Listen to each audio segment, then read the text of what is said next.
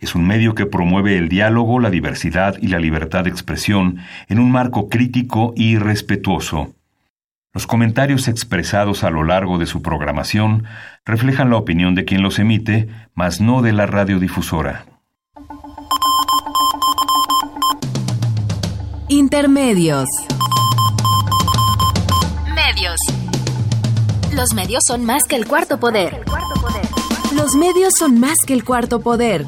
Intermedios, con Tania Rodríguez y Juan Manuel Valero. Tania Rodríguez y Juan Manuel Valero. Intermedios. Fábrica inigualable de héroes y villanos. Intermedios.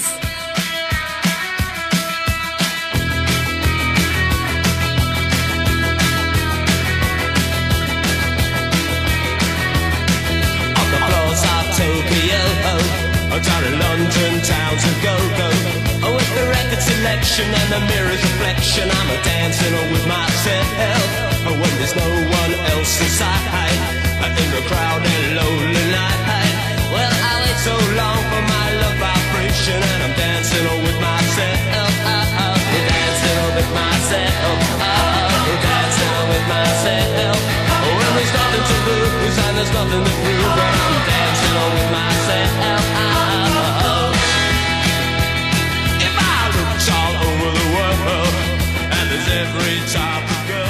Bienvenidos a Intermedios, hoy jueves 15. 22, 22 de febrero y yo de por sí despistada siempre. De 2018 los saludamos la despistada Tania Rodríguez. Y Juan Manuel Valero con el enorme gusto de estar aquí en los micrófonos de Radio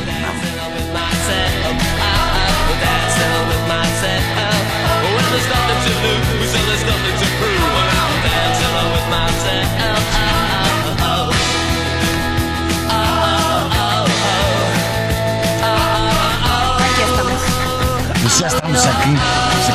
yo dije, la música de Yo dije 13 otra, 15 otra vez y por qué ayer no volví a festejar el 14 de febrero y el día de los novios y de la amistad y todo eso, Valero. Ayer lo que teníamos que haber festejado y lo vamos a festejar ahora, Dime. aunque sea de manera breve, es que hace 170 años se escribió el manifiesto del Partido Comunista, el manifiesto del Partido Comunista que pues a la poste se conoce más como el Manifiesto Comunista.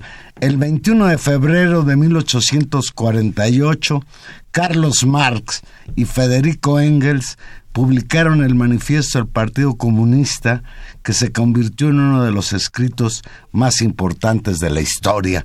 Esta publicación salió en Londres, Inglaterra. El Manifiesto Comunista es el documento revolucionario más importante y de ideas históricas más seguras que nunca se haya escrito. Se puede leer en la nota preliminar de una de las traducciones de este libro. Yo me acordé, Tania, que mi ejemplar del manifiesto del Partido Comunista allá en los años 60 era de la editorial Progreso. Ah, claro, de, la, de la Unión Soviética. Y me acuerdo que la portada del libro era roja pues ha sido ya un libro quizás olvidado, relegado en aquellos años en México y en el mundo, pues las ideas de Marx respecto a la abolición del capitalismo y la construcción del socialismo tenían vigencia, incluso cristalizó esta propuesta de Marx y Engels con el triunfo de la Revolución Rusa allá en 1917, pues la construcción de la Unión Soviética y toda la historia que ustedes ya conocen, la caída de la Unión Soviética, la simbólica caída del muro de Berlín, y bueno, pues es bueno recordar, porque si bien es cierto, podríamos recriminarle a Marx y Engels que su postulado de el triunfo de la revolución, pues fracasó, hay que reconocerlo. Su crítica al capitalismo fue severa, certera, y creo que todavía es una asignatura pendiente pensar en que los seres humanos deberían tener estadios de convivencia diferentes, donde se desterrara para siempre la explotación del hombre por el hombre. Valero empezaba, porque creo que estas, estas son unas, unas letras que todos hemos leído, un fantasma se cierne sobre Europa, el fantasma del comunismo, y este fantasma se han conjurado en Santa Jauría contra todas las potencias de la vieja Europa, el Papa y el Zar. Materis y Guizot, los radicales franceses y los polizontes alemanes. Esa es un, un, inicio que, que, efectivamente pues muchos hemos leído, un texto escrito en 1848, eh, preludio de aquella primera oleada de revoluciones sociales que efectivamente recorrieron Europa en una emergente y eh, emergente proceso de organización de la lucha obrera en un temprano capitalismo industrial. Efectivamente, mucha agua ha pasado de 1848 a este momento y sin embargo el manifiesto, como tú dices, pone por delante una crítica ética al, a la explotación del trabajo, a la condición necesaria de organización social y algo que me parece que aún es vigente pese al cambio enorme en las propias formas del capital. No estamos hablando ya de un capitalismo industrial decimonónico, estamos a un hipercapitalismo en tiempos digitales que, que se acelera, pero donde uno, seguimos habiendo amplios sectores de la población que vivimos de nuestro trabajo que somos asalariados, esa palabra que de pronto se olvida y no se dice y que vendemos nuestro trabajo como mercancía. Y ese es un primer, esa es una primera cosa. Y la segunda, Valero, será eh, otra idea que es importante, que si más allá de una especie de filosofía de la historia, un poco un poco colada en, todavía en este, en este texto de Marx y de Engels, en lo que parecía que la historia corría hacia algún lugar eh, predeterminado. Más allá de eso, que es un espíritu de la época en aquel momento, lo que es de potente del pensamiento de Marx, me parece, es justamente valorar que nuestras formas de organización social, que la forma en que vivimos, que la forma en que organizamos el trabajo, son acuerdos sociales e históricos y que por lo tanto son superables y que algún día, de alguna forma, mediante la agencia social o mediante las propias crisis internas que desarrollan estas contradicciones de nuestras formas de organización, cambiarán y seguirán cambiando. Entonces no estamos condenados necesariamente a vivir como estamos. Afortunadamente. afortunadamente, y creo que eso es lo que es muy vital, de vital del manifiesto. Máxime hoy que regresando a la pesadísima realidad mexicana, vamos a tener que abandonar hoy en intermedios el hilo de el proceso electoral, máxime que ahora hay un receso, estamos en intercampañas o quién sabe cómo le llama. Estamos en el periodo, sí. Un periodo ahí en el que no se puede hacer propaganda. Y, pero lo vamos a cambiar no por eso, sino porque hay algo que en el ambiente pues nos sacude. Hoy ya no vamos a hablar de elecciones, vamos a hablar de ladrones. El martes pasado el periódico Reforma publicó en primera plana que se había detectado un megadesvío de dinero por parte de Rosario Robles en su calidad de secretaria de Desarrollo Social en una primera instancia y después como secretaria de Desarrollo Agrario, Territorial y Urbano, posición en la que todavía se encuentra dentro del gobierno de Enrique Peña Nieto.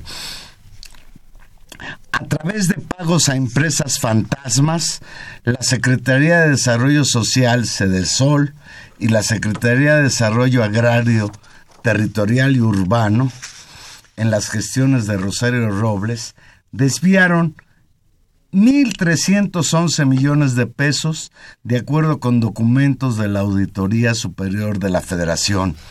Según tres auditorías forenses realizadas por la Auditoría Superior de la Federación, a recursos de ejercicios de 2014 y 2015, parte de ese dinero fue transferido a Monex y a CI Banco, de donde se dispersó en cuentas domiciliarias en distintos países. Usted recordará que Rosario Robles estuvo en Sol de diciembre de 2012 al 26 de agosto de 2015.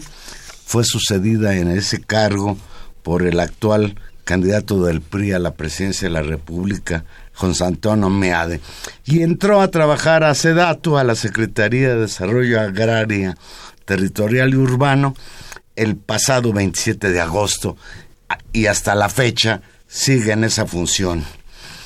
El desvío en el caso de Cedesol se hizo mediante la contratación de Radio y Televisión de Hidalgo, cuyo convenio y contrato se firmaron en marzo, mayo y septiembre de 2014, así como en enero y febrero de 2015. En tanto, el convenio y contratos de la SEDATU con el sistema quintanarroense de comunicación social fueron firmados en julio, septiembre y octubre de 2015. La auditoría señala que la Sol y la SEDATU firmaron convenios con estas entidades para eludir requisitos de la ley de adquisiciones, arrendamiento y servicios del sector público. Los institutos estos, a su vez, subcontrataron a 84 proveedores, de los cuales al menos 13 resultaron ser empresas fantasmas, a las que en algunos casos les encargaron parte del trabajo solicitado por las dependencias. No, una vergüenza. Triangulación de dinero. ¿Y dónde está ese dinero? Es la pregunta que todos nos hacemos. Claro, y una y, para seguir con la información, Valer, una vez que estas auditorías sean entregadas a la Cámara de Diputados y si los entes fiscalizados no pueden desvirtuar las irregularidades, la auditoría podrá interponer una denuncia ante la PGR en el caso de estas transferencias enviadas a Monex se trata de 37.1 millones de pesos, con los cuales se compraron dólares que fueron transferidos a cuentas en China, en Ecuador, en Bélgica, en Israel, en Estados Unidos, a nombre de Desarrollo Comercial El Olivo y Servicios Empresariales GELTE, que por supuesto son empresas espectrales, fantasmales. Eh, en el CI Banco se depositaron por otra parte 28.9 millones de pesos que tras ser convertidos en dólares se transfirieron a America Highway Electronics Network, comerciadora Tendening en Corea del Sur, China y Pakistán. ¿Qué hace el dinero de las arcas mexicanas, de los contribuyentes mexicanos? ¿Qué hace el dinero de usted y mío y de todos los que trabajamos? En Estados Unidos da igual. Pues fíjate, Tania, eso lo publicó el martes Reforma. Pero ayer miércoles, Reforma informó que los desvíos no fueron de 1.300 millones de pesos, sino que la suma subió a 2.130 millones de pesos. La Auditoría Superior de la Federación aumentó el monto en los recursos desviados desde la sede Sol y la Sedatu durante la administración de Rosario Robles. Al dar a conocer ayer tres auditorías practicadas a cuentas públicas de 2016, en la que desde la Sedatu se firmaron convenios con Televisora de Hermosillo y la Universidad Politécnica de Quintana Roo, el órgano fiscalizador indicó que el presunto quebranto se incrementó a 2.130 millones de pesos. Y esto, Tania, es verdaderamente atroz, porque no sabemos si ese dinero se gastó ya en campañas políticas pasadas del Partido Revolucionario Institucional o es un guardadito que ya tienen para las elecciones que están en curso.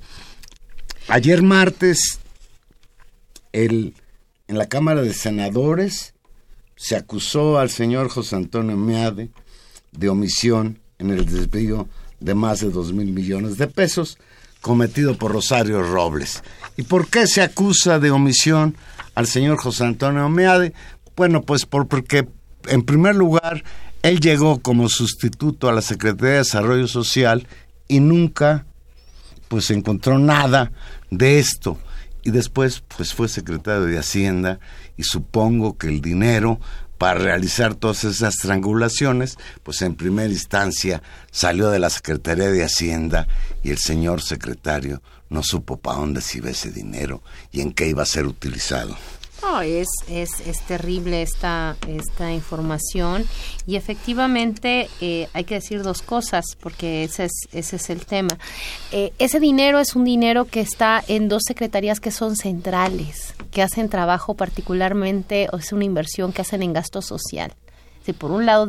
Para mitigar la pobreza, entre otras cosas. Por un lado, ya, ya habíamos tenido una nota hace algunos años justamente sobre todo este desvíonce de sol, pero también hay que decir que en Sedatu, justamente, también ha sido una de las secretarías encargadas, por ejemplo, de atender los daños por los sismos, la devastación por las inundaciones. Es decir, es gasto que sirve para ayuda a las personas, ¿no? Es ese, esa, esa, ese uso.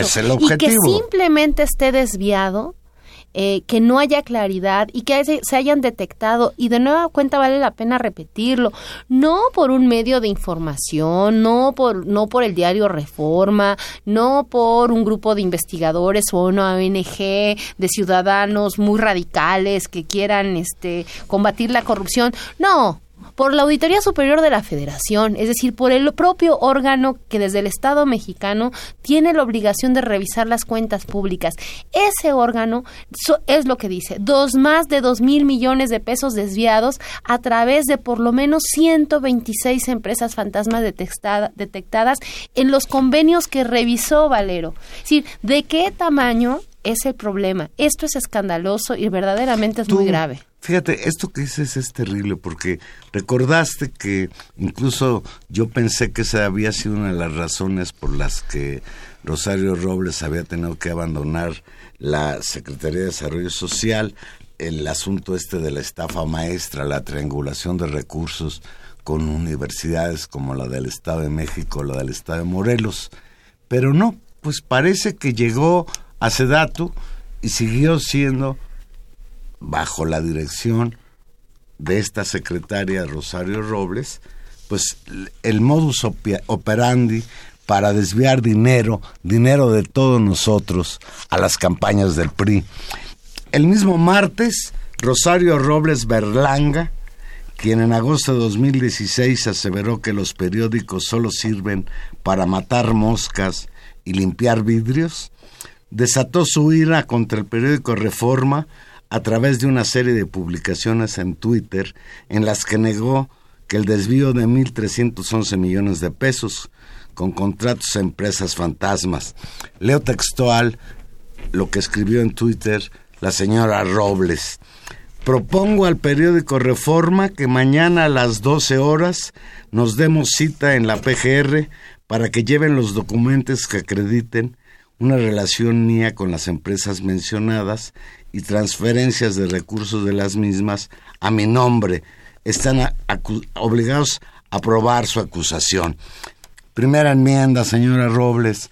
En el reportaje del periódico Reforma jamás se habla de que usted ha firmado algún contrato y tampoco se señala que la desviación de estos recursos haya ido a parar a alguna cuenta bancaria de usted no es una acusación en ese sentido.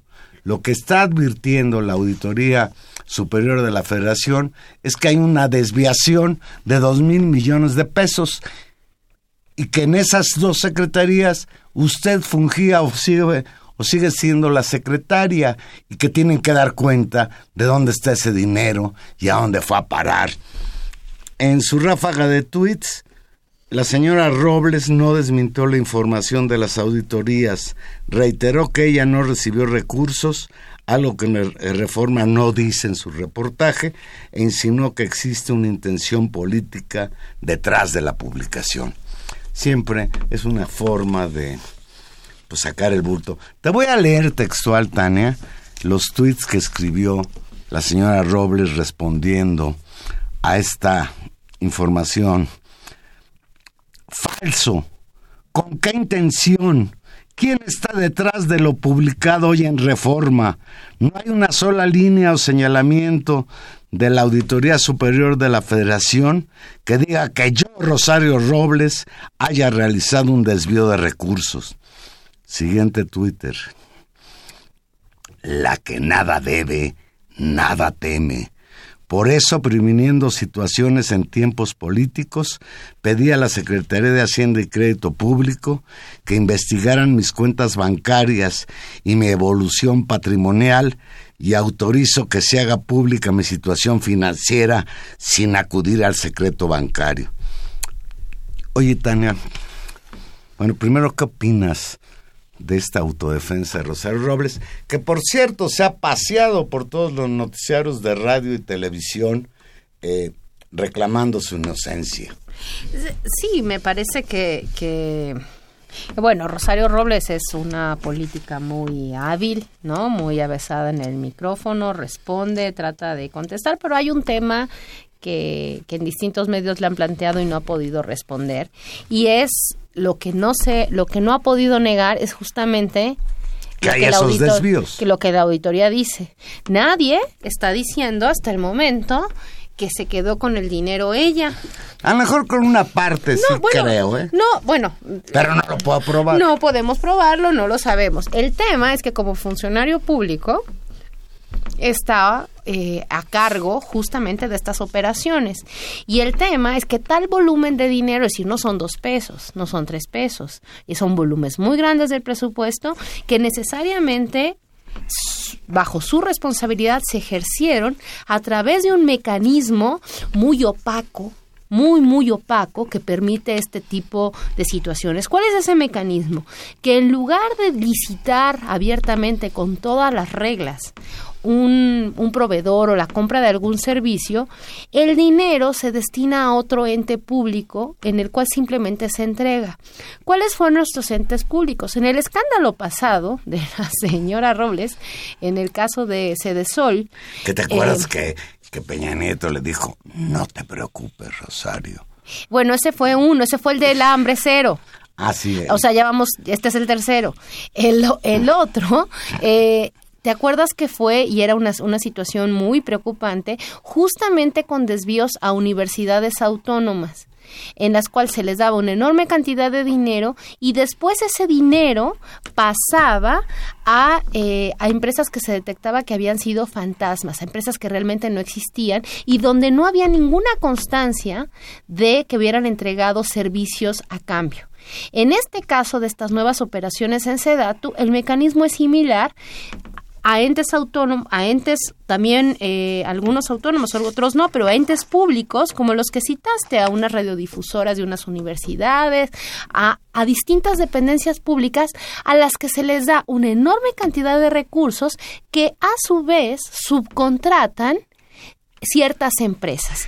Empresas, déjame terminar la historia, empresas que no existen y que son estas que se han detectado como empresas fantasmas y que según los dichos de algunas de las personas que incluso enfrentan ya procesos penales en instancias locales, han dicho que son los proveedores que propios Sedatu les dijo que contrataran. Es decir, es un mecanismo de triangulación de fondos. Y qué bueno que lo explicas con tanta claridad, porque ayer yo escuchaba a la señora Robles en el noticiario de, este señor de Radio Fórmula, ¿cómo se llama? José Cárdenas, del que por cierto fue colaborador algún tiempo, señalar que además, pues era claro lo que decía la auditoría, que quienes quizás cometieron un desvío de recursos fueron estas subsidiarias, universidades, radiodifusoras, que contrataron a empresas fantasmas. Y entonces uno se pregunta, ¿y dónde estaba la señora Robles para cuidar que esto no sucediera? Mira, al candidato presidencial del PRI, pues obviamente le llueve en su milpita, es, es el pagano de este nuevo escándalo del gobierno de Peña Nieto. El señor José Antonio Mid recibió la Secretaría de Sedesol de Rosario Robles en 2015 y fue secretario de Hacienda entre 2016 y 2017. Debe ser investigado por la PGR por el presunto desvío de más de 6.800 millones de pesos que reportó la auditoría en total, no solo en las dos secretarías donde ha estado Rosario Robles, sino en términos general, los desvíos ascienden a más de 6.800 millones de pesos. Y los senadores del PAN, del PRD y del Partido del Trabajo pues exigieron que me de responda El panista Salvador López Brito sugirió, y lo textual, que debería retirarse de la candidatura hasta la que la PGR aclare las situaciones donde pudo estar involucrado por el desvío de recursos. Ay, sí, vale. A su vez, el coordinador del PRD en el Senado, Luis Sánchez, señaló que la PGR debe investigar a MID y a Robles. MID estuvo en Sede Sol después de Rosario Robles y ya se habló que hubo dinero que no llegó a su destino. Él no hizo una auditoría, pero después llegó a la Secretaría de Hacienda y tampoco hizo nada. Entonces, yo creo que sí. Yo creo que sí tiene responsabilidades, por lo menos por omisión. Y diríamos, por omisión en el caso de Rosario Robles, por omisión en el caso de Duarte por omisión en cuántos desvíos millonarios, de los dos Duartes diríamos. Hay, hay 11, 11 gobernadores del PRI que están o en la cárcel perseguidos o sujetos a proceso por desvíos. Nada más durante la administración del señor Peña Nieto. Dice Adriana Martínez que nos llaman Naucalpan. Rosario Robles debería estar encarcelada desde los tiempos de Ahumada. Se ha enriquecido a costa del erario y lo que le ha salvado es su amistad con Carlos Salinas. Por eso Peña y Mid la protegen de sus robos. No, pues la protegen porque hay complicidad también, porque el dinero este que se que se desvía, desvía. pues va, a parar. quién sabe a dónde. O a las campañas Pero cuando uno oye que Monex está detrás de esto, pues ya sabe uno para qué ha servido Monex. Manuel Munguía de Iztapalapa, Rosero Robles no deja de hacer de las suyas mientras Smith se lava las manos tras todo lo que esta señora se robó de ese de Sol y Sedatu, esperando que todo se olvide y sí, yo estoy de acuerdo con el escepticismo de Manuel Munguía. Si no tiene facultades la auditoría para ella acusar a nadie en lo particular. Ella solo detecta malos manejos. Quien tendría la facultad es la Procuraduría General de la República, pero Tania, yo mucho me temo que si llega el caso a esta instancia, ahí se va a desvanecer. La PGR no ha dado pie con bola durante todo este sexenio, incluido el crimen atroz de los 43 estudiantes de Ayotzinapa desaparecidos. Vamos a hacer una pequeña pausa y aquí regresamos. Recuerda que estamos en vivo, llámenos 01850 52 688.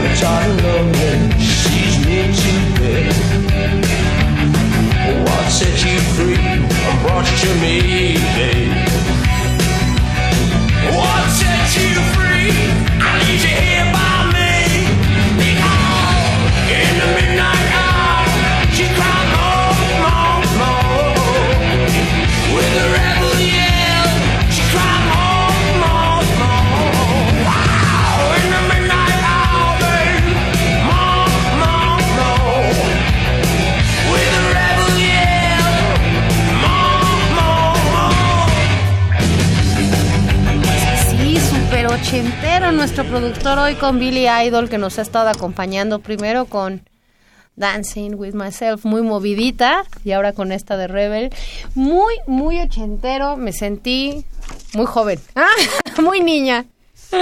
Valero. Pues sí, la música para olvidar las penas. Pues en el otro lado, en el Partido Acción Nacional, no cantan mal las rancheras. Ayer en la página en internet de la revista Forbes México apareció un reportaje donde se acusa al candidato del PAN a la presidencia de la República, Ricardo Anaya, de lavado de dinero. De acuerdo con la información de Forbes, el abogado Adrián Jamán MacGregor denunció que el aspirante presidencial Ricardo Anaya lavó dinero mediante una triangulación en paraísos fiscales en México, Canadá y Suiza con el objetivo de borrar los rastros de los recursos utilizados para la compra de una nave industrial en la empresa Junicerra. De acuerdo con una denuncia ante la Procuraduría General de la República, el empresario queretano Manuel Barreiro Castañeda apoyó al candidato de la coalición por México al frente para la triangulación de recursos por 54 millones de pesos a beneficio de la empresa propiedad de Anaya y su familia política.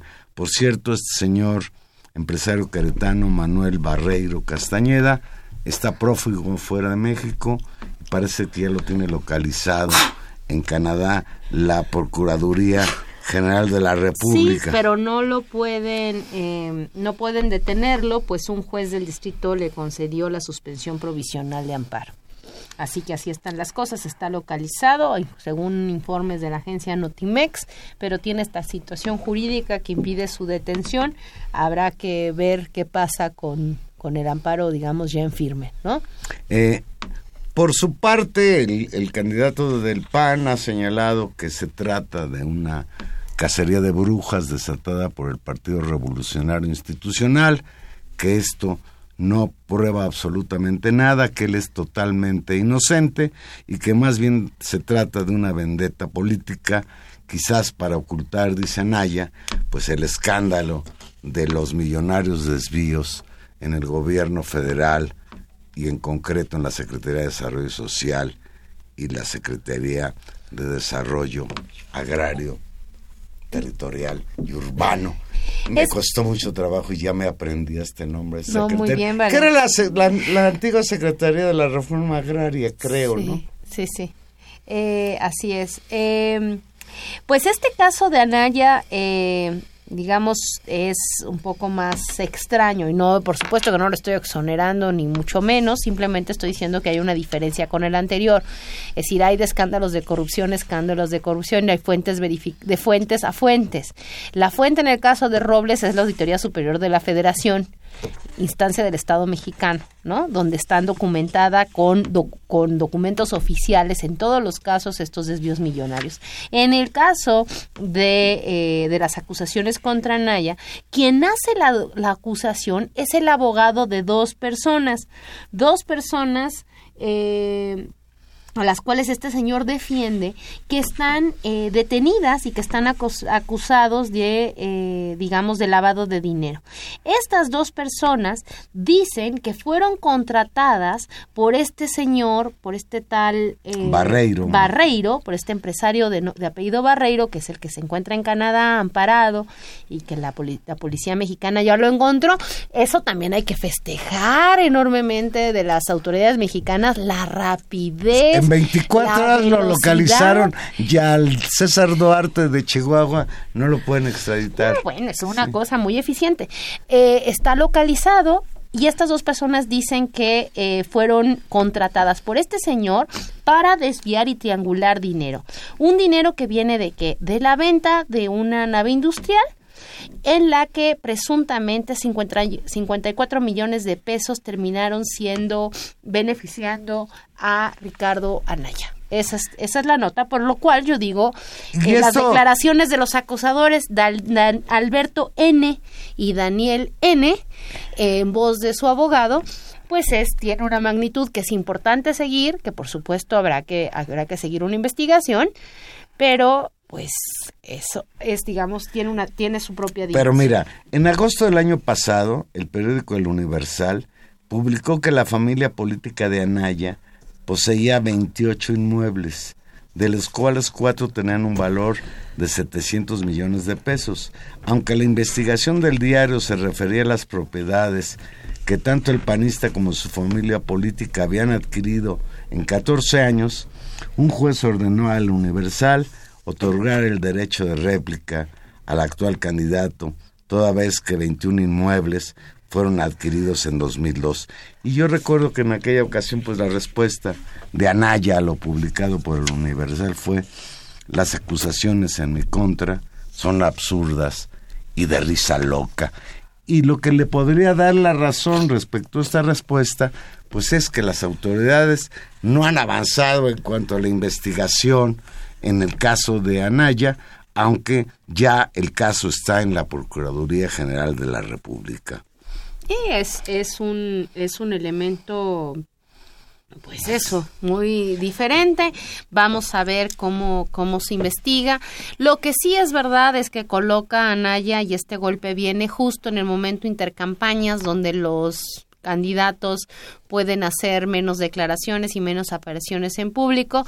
Eso seguramente es costoso. Y diría un elemento más, es decir, a lo largo de estos meses y con los resultados de las encuestas hemos visto como hay eh, un, muy mal arranque del candidato Mid, eh, una ventaja aparentemente de Anaya sobre disputando claramente el segundo lugar o consolidando frente a eso en este momento.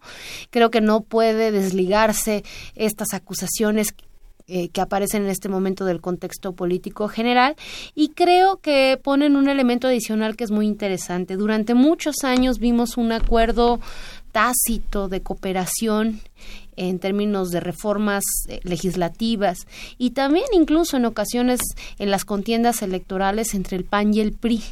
Bueno, pues la reforma energética, los dos grandes impulsores de la misma son el hoy candidato del PRI, José Antonio Mid, y el hoy candidato del PAN-PRD, el señor Ricardo Anaya. incluso un claro desplome de los terceros lugares para dar una ventaja al segundo y hacerlo competitivo o convertirlo en, en un primer lugar muy claro, que fue el caso en 2006, ¿no? Donde el PRI, digamos, eh, se rezagó frente a la eficiencia de una candidatura como la, la de Calderón y en el caso del PRI con un pues claro desdibujamiento de la campaña de Josefina Vázquez Mota frente al en ese momento poderosísimo candidato del PRI, Enrique Peña Nieto.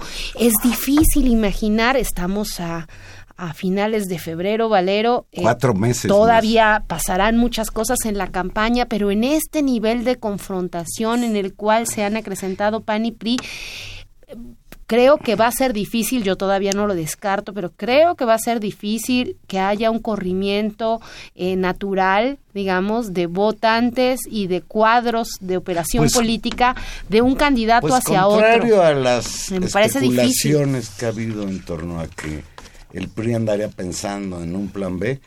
Hoy el PRI ha demostrado que siguen apostando por MID y que incluso lo han reforzado.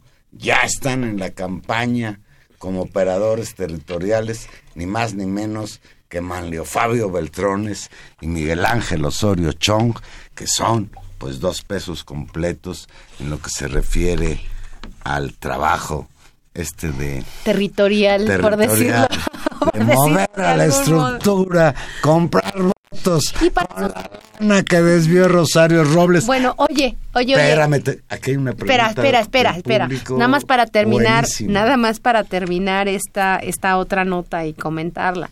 Eh, ¿De qué síntoma también esta apertura y hasta dónde va a alcanzar la articulación, digamos, del grupo compacto de Peña Nieto más el grupo, digamos, tecnócrata que lidera MID con los viejos cuadros del PRI y partidarios. Es decir, cómo se va a resolver algo que creo que en la precampaña quedó muy claro. Este juego de la identidad neutra y de ciudadano de Mid no alcanzó ni para convencer a los ciudadanos de que no era priista, ni para convencer a los priistas de que era su candidato. Y eso creo que es un elemento importante, con lo cual, quién sabe qué veremos al inicio de la nueva fase de la campaña.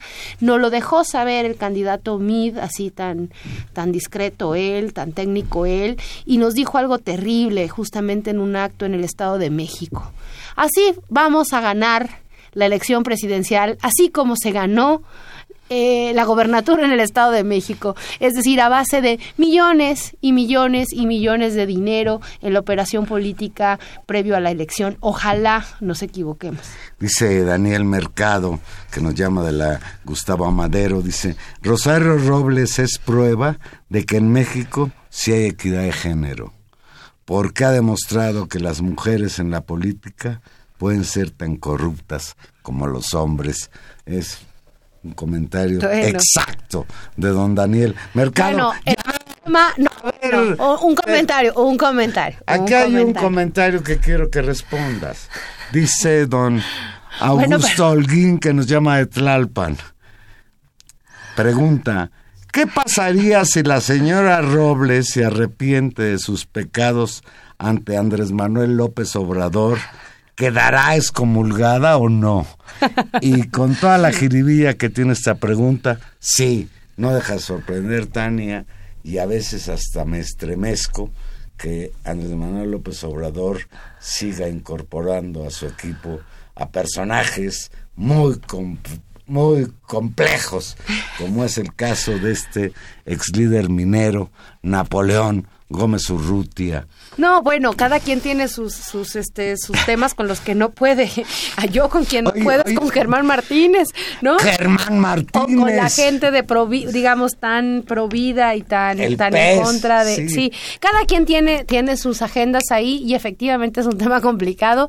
Ahora, este, yo creo que tampoco ahí, eh, quien nos llamó, eh, Gilberto, señor Holguín, yo creo que no, eso lo veo difícil, esa excomulgación. Ahí hay, ahí hay, este, yo creo que hay, problemas. hay niveles, ¿no? De no, y ahí hay, Además, hay ofensas muy grandes entre Rosario Robles y aquel episodio bárbaro de las ligas de Bejarano, etcétera, etcétera. Tremendo. Y desde luego, bueno, pues sí, yo comparto eh, la, ironía de la pregunta de Augusto Holguín, porque sí es muy preocupante algunos perdones que ha dado por aquí y por allá el candidato de Morena, Andrés Manuel López Obrador. Tania, hay un reportaje de Gustavo García en la revista Proceso, titulado Sismos la bajeza y la corrupción. Ay, ese tema. Pocas conductas pueden ser más bajas que lucrar con un desastre natural, sea obteniendo un beneficio económico indebido o sometiendo a las víctimas a manipulaciones políticas con fines electorales. Es una bajeza característica de la degradación persistente en cierto sector de la clase política mexicana que ha quedado evidenciada después de los sismos del 7 y el 19 de septiembre pasados. Pues esta preocupación que expresa la revista Proceso parece que ha quedado resuelta, Tania. Hoy se liberaron los recursos secuestrados en la Asamblea Legislativa del Distrito Federal. Hoy el Pleno de la Asamblea Legislativa modificó el presupuesto de egresos de la ciudad para quitarle a los diputados locales periodistas Leonel Luna y Mauricio Toledo y al panista Jorge Romero la facultad de autorizar, proponer, supervisar y vigilar más de 14 mil millones de pesos de los recursos para la reconstrucción de la Ciudad de México.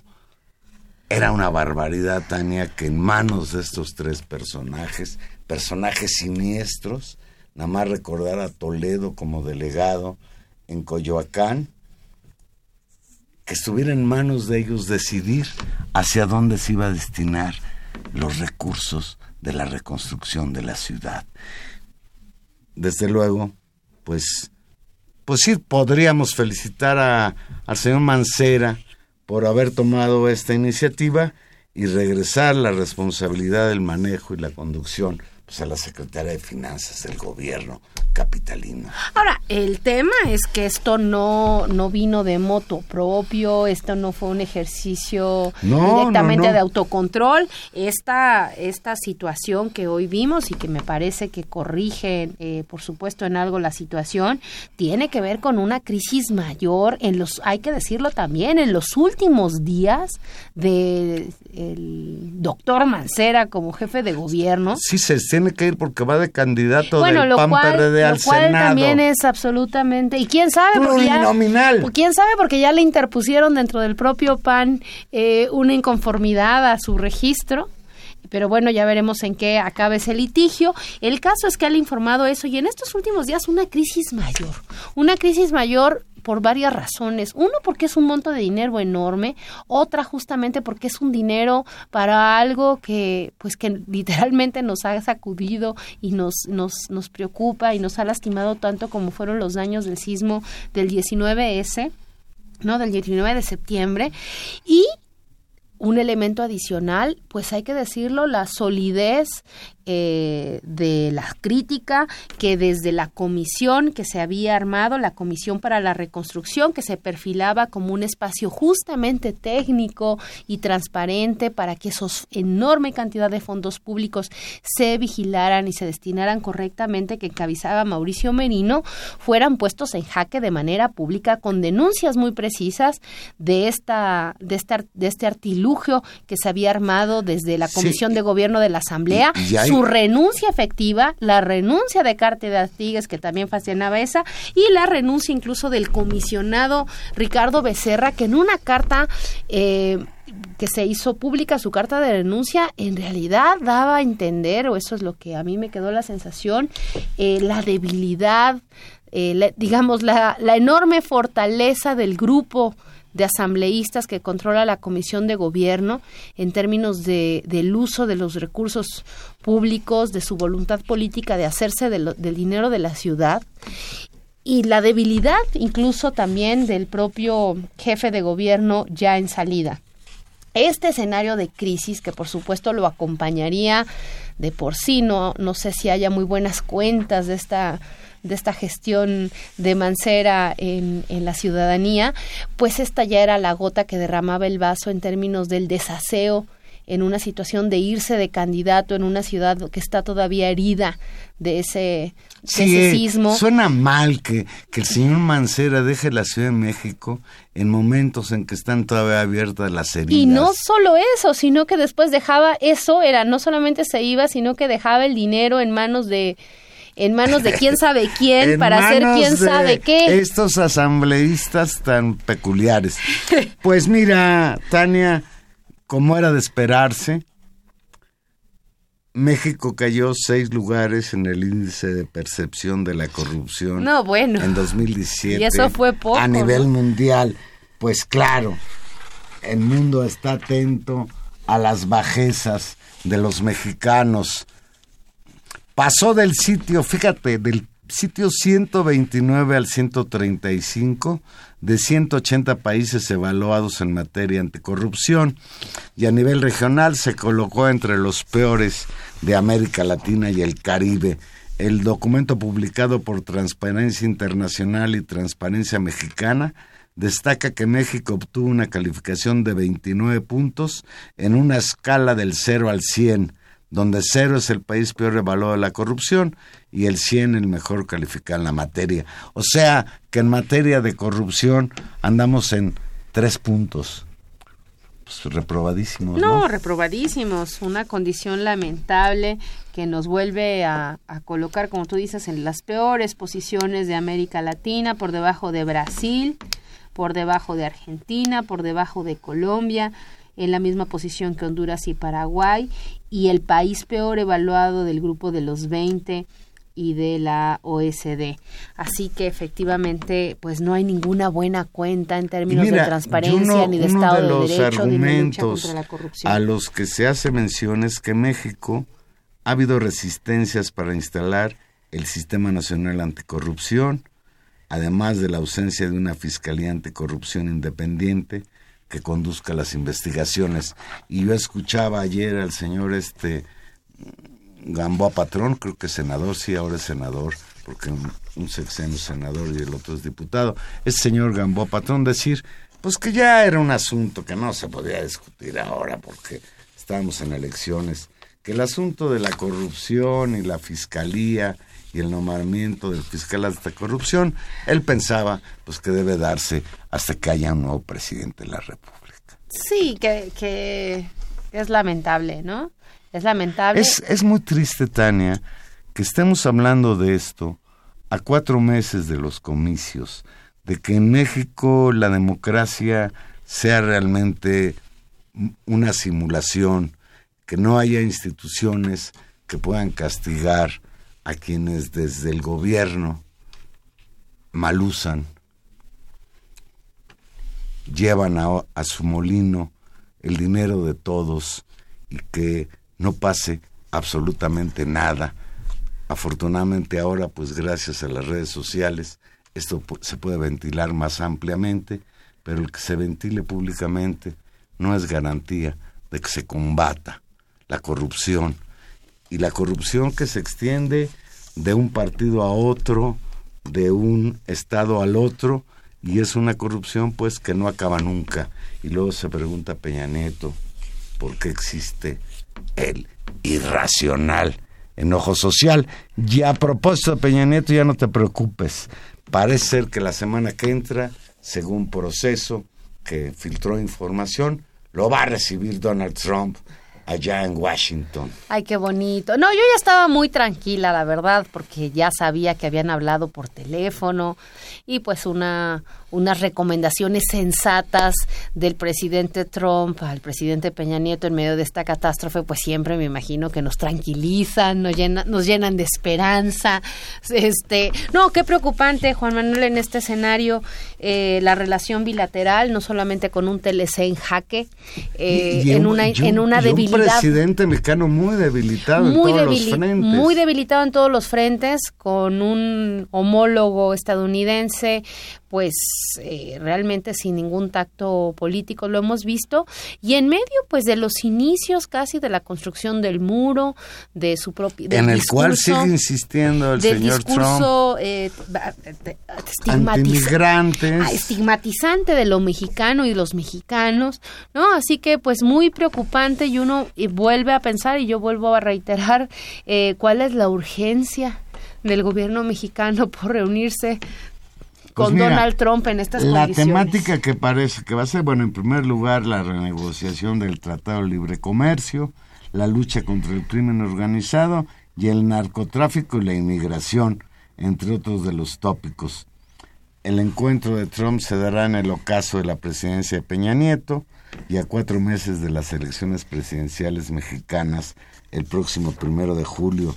Por cierto, no se hizo ninguna mención a si van a hablar de asuntos electorales mexicanos en esa reunión Trump y Peña Nieto. La única mención a los comicios mexicanos de esa audiencia provino de Daniel Kotz, el director nacional de inteligencia, quien pronosticó la posible derrota del candidato del partido del gobierno, José Antonio Made, en las elecciones mexicanas ante el creciente apoyo de los candidatos de oposición, López Obrador y Ricardo Anaya. Pues no, vaya declaración. o sea, Valero, así ligero. Eh, la, el director nacional de inteligencia dice, ¿qué creen? Va a perder MID, ¿no? hay que hablar hay que hablar con los amigos mexicanos para ver, qué sigue. ¿Qué hacemos? Y bueno, recordemos que la otra, la otra declaración alrededor del tema electoral mexicano vino a darla ni más ni menos que el, jefe del Departamento de Estado a decirnos que cuidadito con los rusos. con los rusos que quieren intervenir en el proceso en medio de este escenario político que se nos complica, Juan Manuel. Pues Aquí nos escuchamos dentro de ocho días. Ojalá que traigamos noticias un poco más halagüeñas para los mexicanos. Mientras tanto, pase una bonita noche. Nos despedimos de ustedes, eh, don Humberto Sánchez Castrejón en los controles técnicos, en la producción, el ochenterísimo Gilberto Díaz Fernández y en los micrófonos Tania Rodríguez. Nos escuchamos el próximo jueves a las 8 de la noche. Aquí vamos a estar conversando en intermedios. Buenas noches.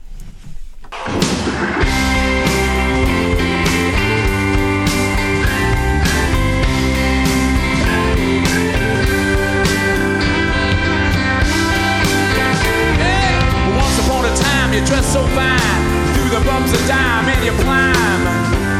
And then you, yeah, people you're to fall. They thought that they were just a